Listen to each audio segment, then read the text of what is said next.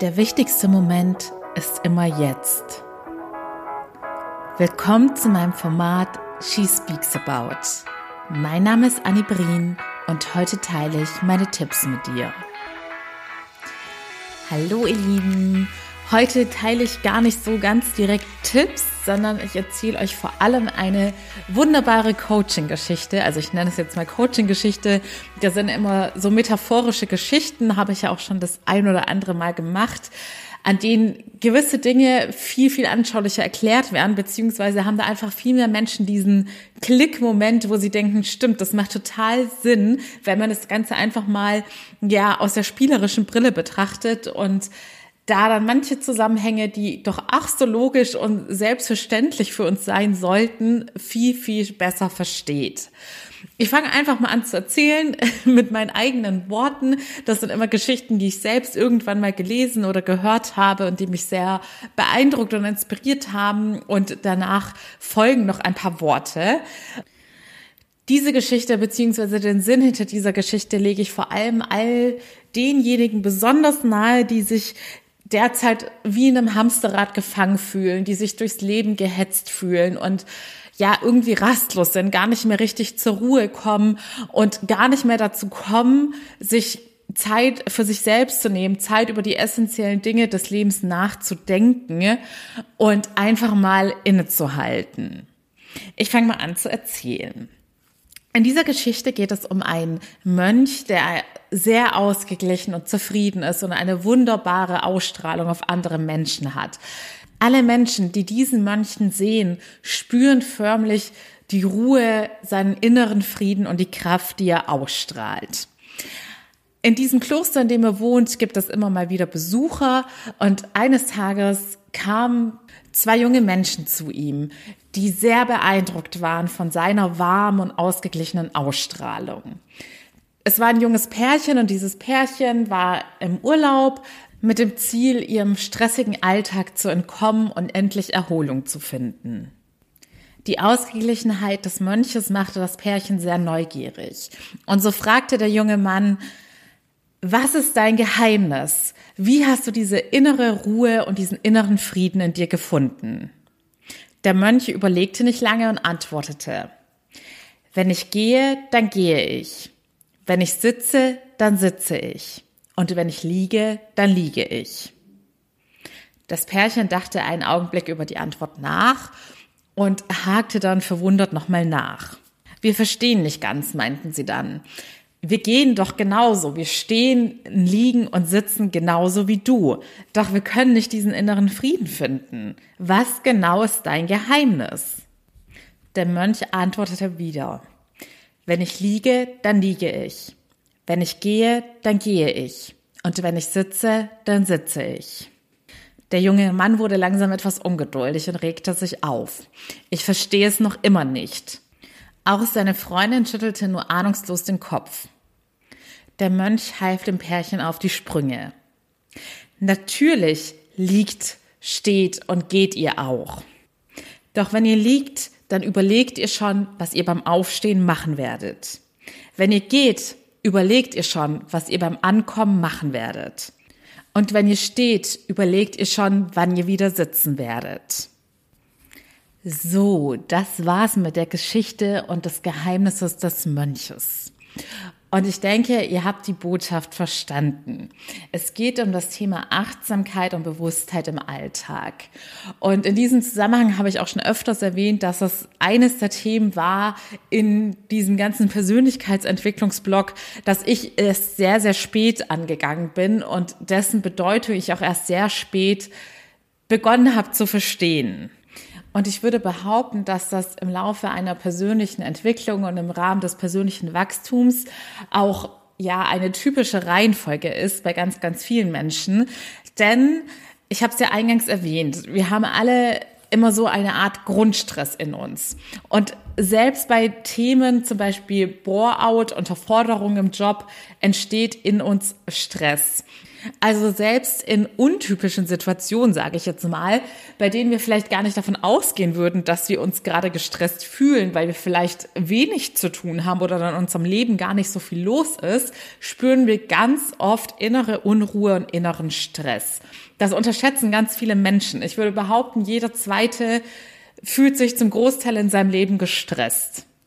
Und deshalb ist es meiner Meinung nach auch sehr schwer, Achtsamkeit und Bewusstheit in sein Leben zu integrieren, wenn man noch in diesem Dauerzustand der inneren Unruhe und des Gestresstseins ist. In meinen Coachings ist das auch so, dass wir erstmal schauen, was wühlt dich innerlich so sehr auf? Was raubt dir die ganze Zeit Energie aus deinem Unterbewusstsein? Und welche Dinge setzen dich innerlich unter Stress, bevor man im nächsten Schritt anfangen kann, die Bewusstheit und die Achtsamkeit immer mehr in deinen Alltag zu integrieren? Mittlerweile kann ich auf dieses Thema oder auf diesen Bestandteil in meinem Leben nicht mehr verzichten und auch das ist für mich ein fortwährender Prozess. Ich werde immer besser darin, achtsam zu leben und mich nicht durch den Alltag hetzen zu lassen.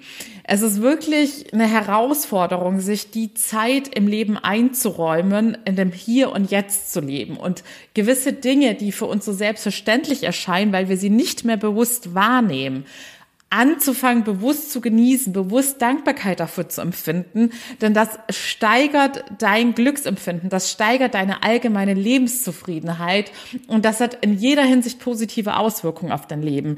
Du wirst von positiver Energie erfüllt sein, von Lebensfreude, du wirst Leichtigkeit spüren und morgens mit einem ganz anderen Gefühl aufstehen, als wenn du ein Leben lebst, in dem du permanent innerlich gestresst bist und dich von allem durch dein Leben treiben lässt, aber bloß nicht von deinen eigenen tiefen inneren Wünschen.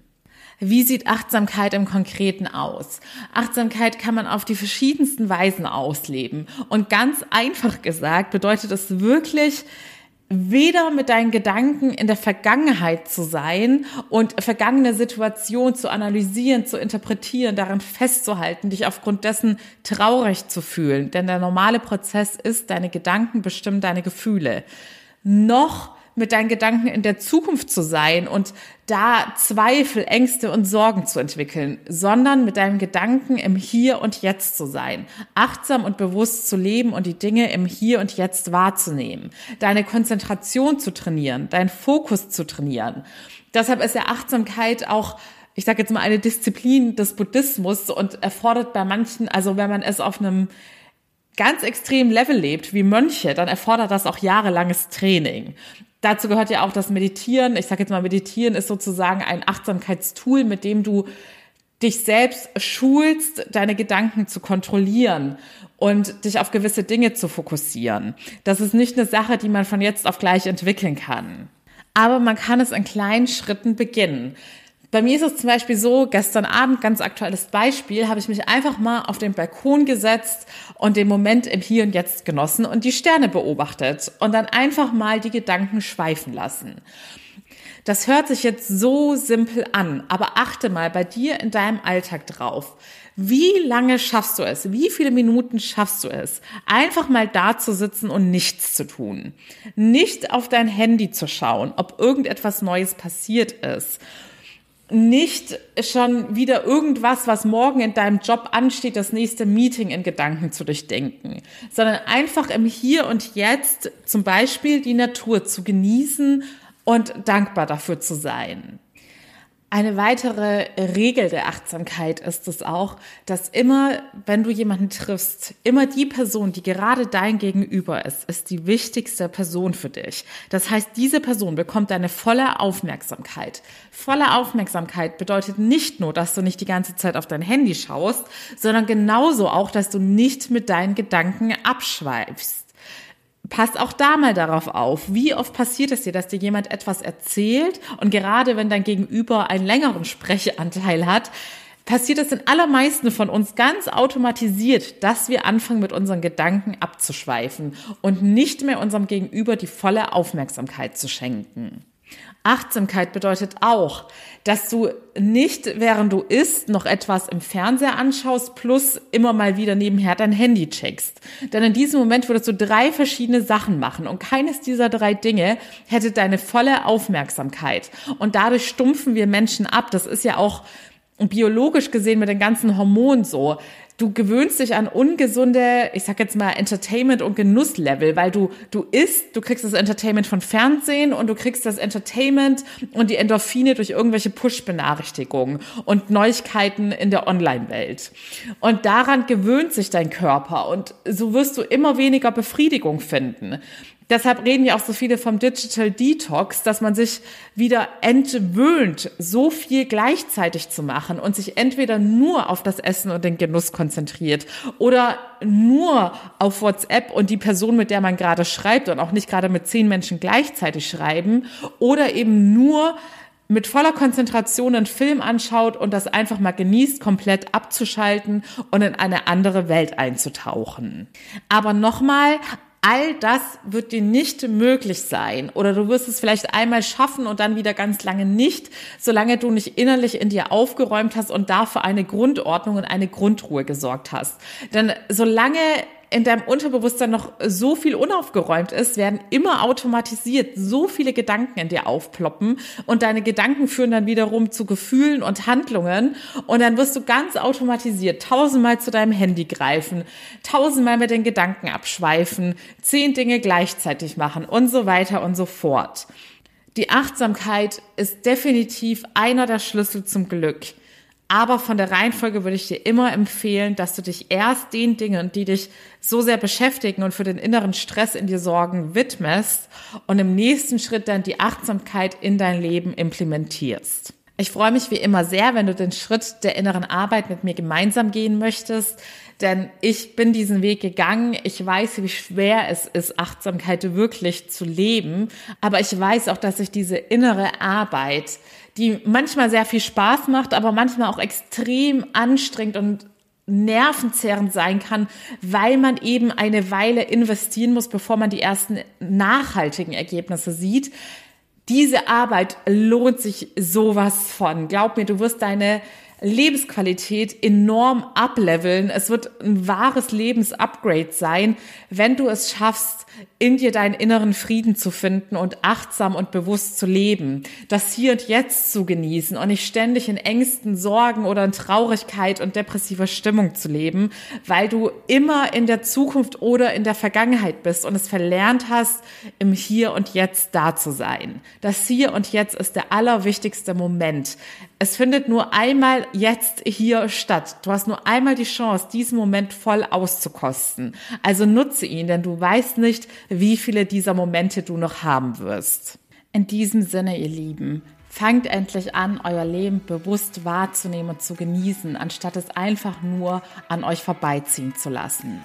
Ich freue mich sehr, dass du heute mit dabei warst und noch mehr, wenn du wieder einschaltest. Und bis dahin alles Liebe, deine Annie.